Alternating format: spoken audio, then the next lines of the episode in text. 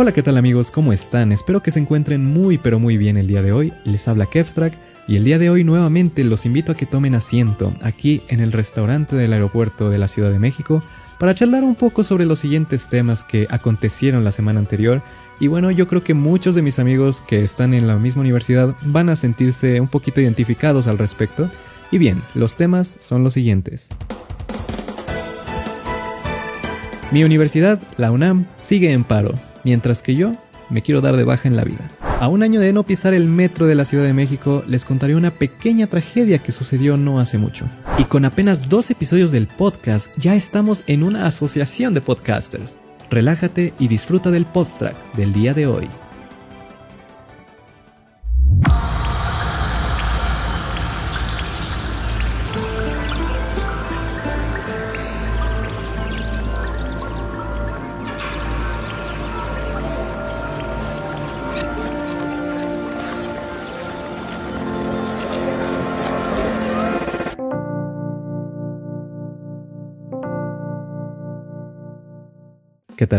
¿Qué les pareció esa intro? La verdad es que sí le quería meter más edición a este episodio que al anterior, ya que pues obviamente yo siempre trato de meterle una firma personal a cada proyecto que hago, ya saben, ese toque mágico. Y bueno, pues con esos sonidos extraños que escucharon yo, yo podría describir eso como un ASMR musical, pues para que vayamos calentando el oído, ¿no? Para que ustedes se vayan acostumbrando a escuchar y relajarse. Y bueno, pues yo creo que con esto ya podemos comenzar en, en esta charla, que realmente yo me imagino esta charla como tal si estuviera en el aeropuerto, si estuviera frente a ustedes, eh, creo que es mucho más fácil de esa forma, ya que de lo contrario me estaría distrayendo con cualquier cosa que se tope en mis ojos ahorita, pero bueno. Eh, el caso es que, pues bueno, vamos a hablar sobre unos temas que me parecieron muy interesantes que sucedieron la semana anterior. Como sabrán, yo estoy estudiando la carrera de comunicación de, pues bueno, en la Universidad Nacional Autónoma de México. Y bueno, estoy en el octavo semestre, estoy a dos semestres de terminar la carrera. Sin embargo, pues obviamente todavía me faltan todo este proceso largo de titulación, todavía no hago mi servicio social, lo cual es preocupante porque muchos de mis amigos ya lo están haciendo o ya lo hicieron. Y yo, vaya, seamos honestos, no he buscado, no, he, no me he dado a la tarea de investigar lugares, em, pues sí, debería hacerlo ya, pero bueno, ese no es el tema. El tema de aquí, el tema del día de hoy es que pues la UNAM como siempre, como ya es de costumbre, pues bueno, está en un paro, está en un paro de actividades que fue ocasionado por este por esta situación complicada con los profesores. Para resumirles lo más posible este tema, Resulta que los directivos o los encargados de dar los pagos hacia los profesores, pues a, la mayoría de ellos se atrasaron y no recibieron a tiempo lo que serían, pues sí, su sueldo correspondiente de, cada, mes o cada quincena. Entonces, eh, este es un tema que ya se venía oyendo desde hace ya un mes y medio más o menos. Entonces, los alumnos decidieron solidarizarse en apoyo a esos profesores para que, pues sí, de alguna forma meter presión y que recibieran finalmente sus pagos. Han habido muchas tergiversaciones al respecto, ya que pues ese es un problema digamos global en torno a la UNAM. Sin embargo, pues cada facultad o cada, pues sí, cada carrera tiene sus propios problemillas y aprovechan siempre este tipo de, de, caos, estos momentos de caos y preocupaciones para sacar a flote otras cosas que obviamente pues sí también son problemas que también se buscan solucionar. Entonces pues lo que corresponde a mi facultad, eh, bueno ya, los que ya me conocen más de cerca sabrán en cuál estoy. Sin embargo, sin embargo, resulta que los directivos habían lanzado un comunicado un día después de que hagan de cuenta de que se hiciera paro de actividades ya eh, contundente. Y resulta que aseguraban que habían hablado con una con la asociación de alumnos, las cuales pues están encargadas de llevar a cabo estas asambleas, y lo cual fue una total mentira, lo cual no sucedió. Y en este comunicado que lanzaron resulta que pues afirman que el problema ya se solucionó, que es no obviamente que según no habría represalias y cosas por el estilo, pero pues todos sabemos que eso fue más que nada un acto de censura porque ahí decía claramente al final que las clases se iban a reanudar al día siguiente. Entonces, esto solamente despertó el enojo de toda mi comunidad de, de, mi propia universidad, o sea, de todos los alumnos. Y, y lo peor de todo es que, o sea, fue más el enojo de todos al momento de que este comunicado falso llegó al lado de las noticias, al lado de los medios digitales o este, periodísticos. Esto ocasionó que hubieran más asambleas y lo cual provocó que fueran a hablar directamente con los directivos, que fueran a la facultad varios grupos de personas, que bueno, ahí se colaron otras personas que igual y no debían, pero el caso es que al menos eh, una gran mayoría de, de parte de la asamblea pues sí se presentó y sí pudieron hablar con los directivos, entonces ya nos respetaron, o sea, ya dijeron que está bien, está bien, es paro de actividades hasta que las cosas se solucionen, este, no va a haber ningún problema. Así que ustedes sigan este, perdiendo clases. Básicamente eso fue lo que nos quiso decir el director en pocas palabras. Pero bueno, eh, mi escuela sigue en paro. Mientras que yo, ¿qué está pasando conmigo? La verdad, no les voy a mentir amigos, me quiero dar de baja de mi carrera, pero no lo voy a hacer obviamente. Eh, ¿Por qué me quiero dar de baja? Porque, pues bueno, es una historia, es una historia curiosa la cual, pues, no tuvo que haber sido así, en mi opinión. Yo, la verdad, desde el primer semestre hasta el séptimo, hasta el sexto, por así decir, amé con todo mi corazón mi carrera. Y créanme que todo lo que aprendí ahí lo tomo como lo tomo demasiado valioso, lo tomo con demasiado valor ya que pues sí, definitivamente es algo que me encanta, la comunicación, los medios más que nada.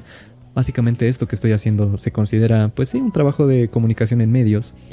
Pero bueno, la comunicación es muy, es muy flexible, amigos. La comunicación como tal puede llegar a ser todo incluso, literalmente.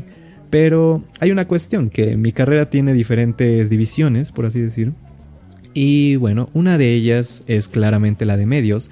Y uno cuando llega al séptimo semestre tiene la oportunidad de escoger esa división o esa subcategoría. Eh, yo hubiera preferido tomar medios en mi opinión. Siento que me hubiera sentido muy cómodo en estos últimos semestres. Siento que hubiera sido lo mejor porque pues es lo que más me apasiona. Sin embargo, ¿qué pasó? Me dejé llevar por las opiniones ajenas, amigos. Eh, supongo que ese sería el consejo del día de hoy. Eh, sigan su corazonada cuando se trate de, de lo que les gusta. Cuando se trata de lo que les apasiona, créanme, eso es lo que más vale. Eso es lo más importante. Y creo que las opiniones ajenas, sí, son importantes, pero al final del día es más importante lo que te, lo que te gusta y lo que quieres hacer.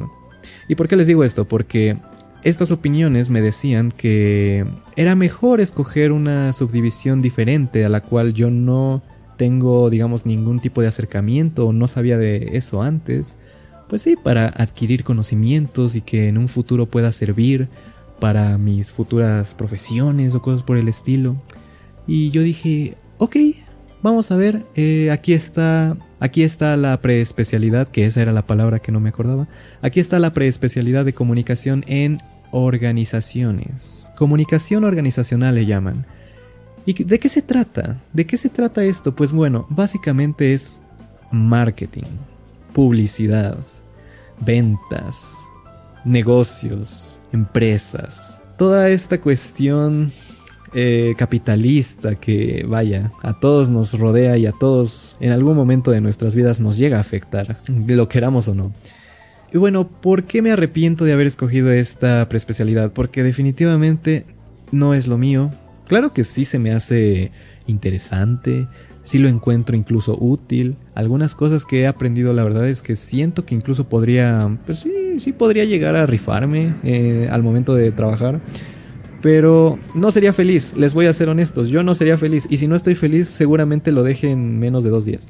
Entonces, eh, no sé cómo, la verdad, si les doy mi honesta opinión como estudiante de comunicación, no sé por qué hay tanta conectividad con la carrera de comunicación a, a este mundo organizacional. Es decir, yo creo que un administrador, Existe, sí, existe, la carrera de administración. Yo creo que una carrera de ese estilo es totalmente idéntica y no tienen no tiene mucho que ver con el concepto de comunicación que habíamos estado estudiando ya tiempo atrás. El concepto sobre bases teóricas como tal, mensaje, voz, receptor, emisor, toda esta teoría de cómo funciona como tal la comunicación.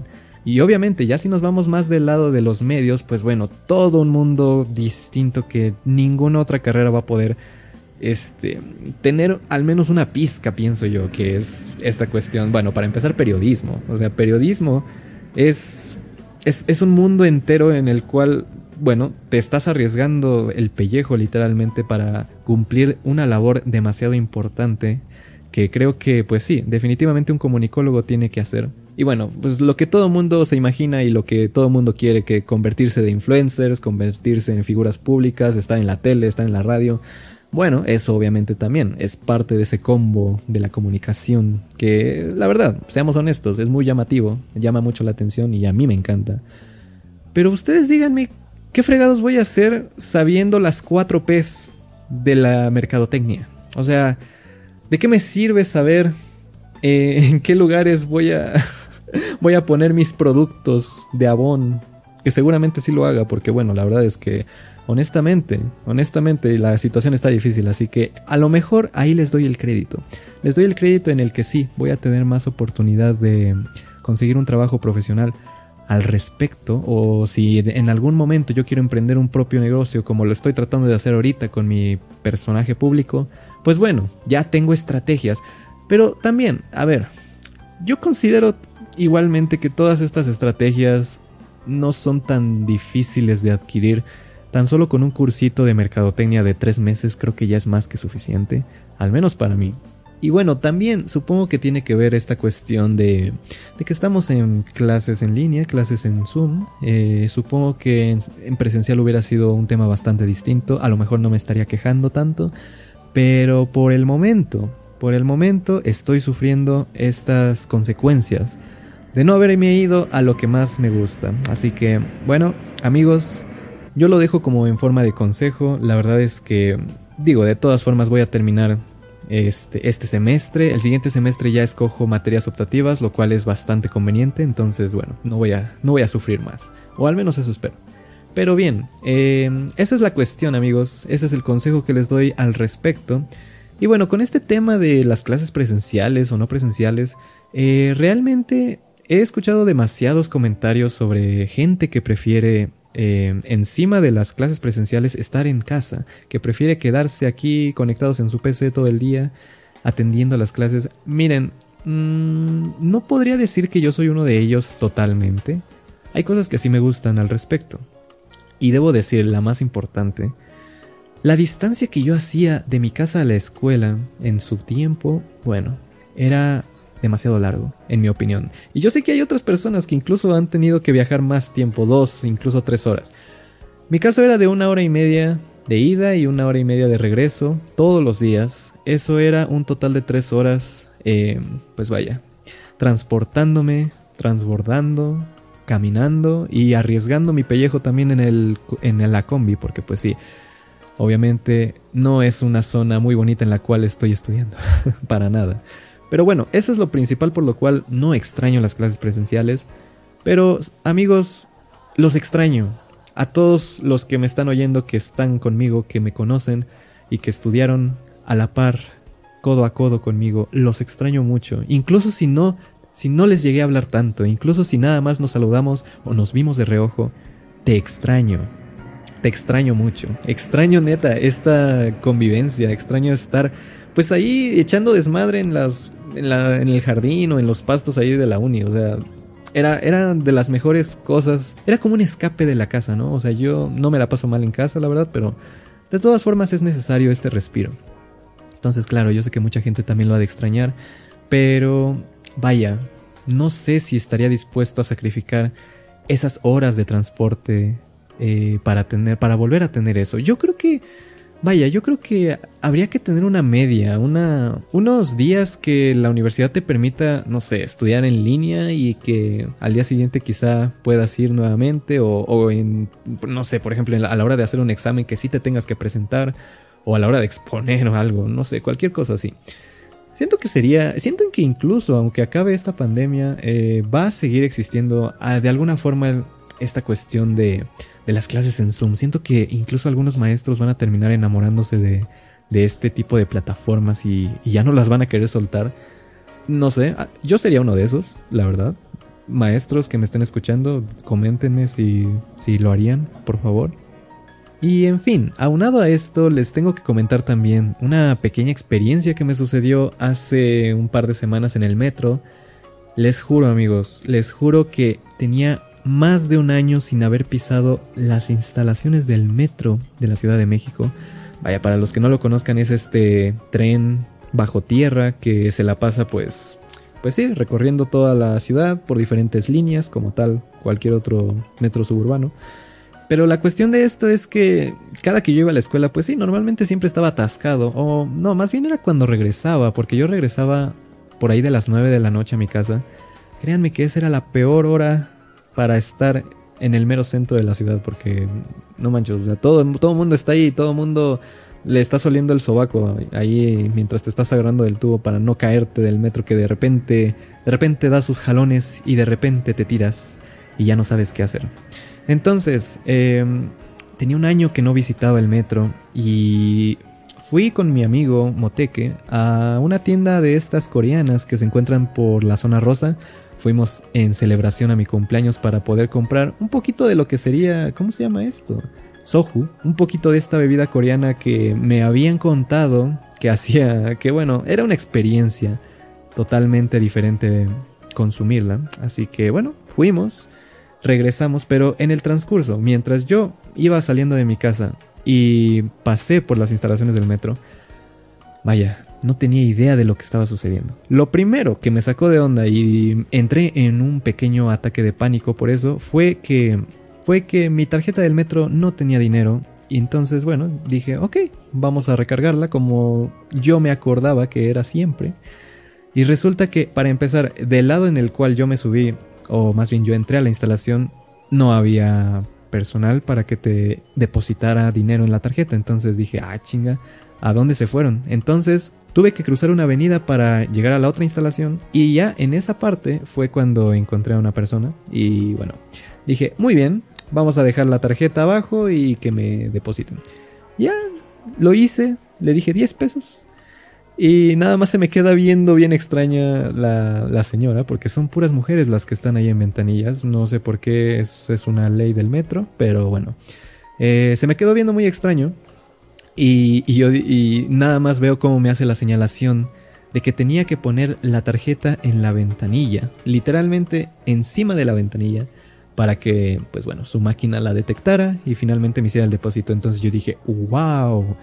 Parte mía dijo, qué maravilla, la tecnología. Pero la otra parte honestamente nada más podía pensar en el cringe que estaba pasando ese momento, en el, en el momento incómodo de, oh shit, oh shit, seguramente piensa que soy... Eh, no sé, bueno, la verdad no, no podía pensar en qué, qué opinión tenía de mí, la verdad, porque pues, ¿qué tiene de malo que no saliera de mi casa? O sea, se supone que todos deberían estar en sus casas desde hace un año. Se supone que todavía nadie debe salir. Entonces yo soy un ciudadano, me considero un ciudadano respetuoso al respecto. Pero pues sí, me vieron la cara de la cara de baboso, como diría el moteque. Entonces, bueno, pasó, pasó finalmente. Y bueno, no me acordé, o sea, vean qué tan desentrenado estaba yo que no me acordé que había cruzado la avenida y entonces yo me confié. Y yo dije, ah, bueno, pues voy a tomar este metro que está luego luego, en vez de transbordar a la parte de abajo para cruzar. Y me metí al metro equivocado que me iba a llevar del lado contrario de la línea. Entonces, no me había dado cuenta hasta dos estaciones después. Dos estaciones que dije, oye, como que, como que este lugar no me suena, como que estas paredes se ven distintas. ¿A poco ya lo cambiaron tanto? Pero no, resulta que, que fue error mío, así que, pues sí, tuve que regresarme dos estaciones más. Entonces, amigos, les juro que me sentí como un completo foráneo en ese momento. Después de haber estado diariamente en el metro por, por horas eh, hace un año, pues bueno, eso es lo que puede provocar un año de no pisar el metro. Y les voy a ser honestos, hubo uno que otro arrancón, eh, había pues sí un poco de gente, no estaba tan lleno, pero sí había bastantita. Y realmente fue una sensación de nostalgia abismal. O sea, yo me sentí, yo me sentí como si estuviera viajando en el pasado. Yo la verdad estaba en un viaje astral. La verdad era, era un viaje nostálgico que me gustó, me gustó la verdad. Y yo decía, bueno, pues definitivamente ya lo extrañaba. Pero ¿qué? ¿Volvería a hacerlo todos los días por tres horas durante mi viaje a la escuela? La verdad no quisiera.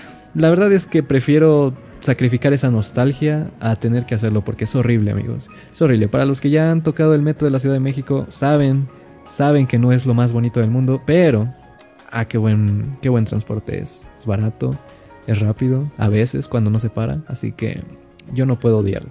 A pesar de que me ha causado muchas desgracias, yo no puedo odiar el metro. Y bueno amigos, eh, ya estamos llegando al final del podcast. Vaya, fue, fue un podcast bastante mm, estudiantil, pienso yo. Fue, acaban de descubrir un poquito más de mi vida como estudiante, lo cual casi no muchos saben. Eso es muy curioso. Así que espero que les haya gustado. En esta ocasión sí tuve la oportunidad de preparar mejor el guion, lo cual fue un éxito amigos. Estoy feliz conmigo mismo por eso. Y les quiero comentar algo importantísimo, que, bueno, dos cosas. El primero es que la verdad es que recibí muchas, muchas buenas críticas al respecto de este podcast. Veo que a mucha gente le gustó, veo que mucha gente igual que hace mucho que no sabía de mí, pues le dio gusto escucharme, lo cual, créanme amigos, yo soy la persona más gustosa de que me oigan. Yo soy una boca abierta sin parar cuando, cuando definitivamente entro en el rol de comunicador. Así que yo seré feliz de estar hablando con ustedes semanalmente o incluso más. Los que obviamente quieran saber más de mí o quieran estar más en contacto conmigo, saben que pueden seguirme en Twitch. Ahí estoy todos los fines de semana, streamando en las noches. También en mi Discord pueden escribirme sin ningún problema. Y también tenemos un correo, un correo que se los voy a dejar aquí en la descripción. Es el correo, eh, digamos, oficial del canal para que ustedes me manden cualquier sugerencia al podcast, cualquier tema de qué hablar, o incluso si quisieran tener alguna promoción sobre algo que están haciendo, pues con gusto también las podríamos hacer. Obviamente, si yo lo avalo, si, es, si me gusta también lo que veo. Pero bueno, la verdad estoy feliz de que recibí muy buenas críticas, lo cual solo me inspira a seguir mejorando cada vez más. Y con eso, con eso también, la segunda cosa que les quiero comentar es que apenas es el segundo episodio y ya tenemos un grupito de podcasters, amigos. Ya estoy formando parte de un grupo de gente cercana, de gente que es igual que yo, la mayoría comunicóloga y que están en mi universidad. Entonces, la verdad es que me abrieron las puertas y me recibieron con los brazos abiertos de una manera increíble. Eh, me, contaron su propuesta llamada Aviario, la cual es una asociación de podcasters que planean precisamente esto, formar eh, una pequeña comunidad. Eh, obviamente los podcasts siguen siendo de nicho para muchas personas, pero la idea es que cada vez más la gente se vaya inspirando en tanto crear sus propios podcasts como pues que escuchen a más gente. Así que pues toda esta cuestión, esta página de aviario que ya tiene su página personal, su página web, por así decir, dedicada.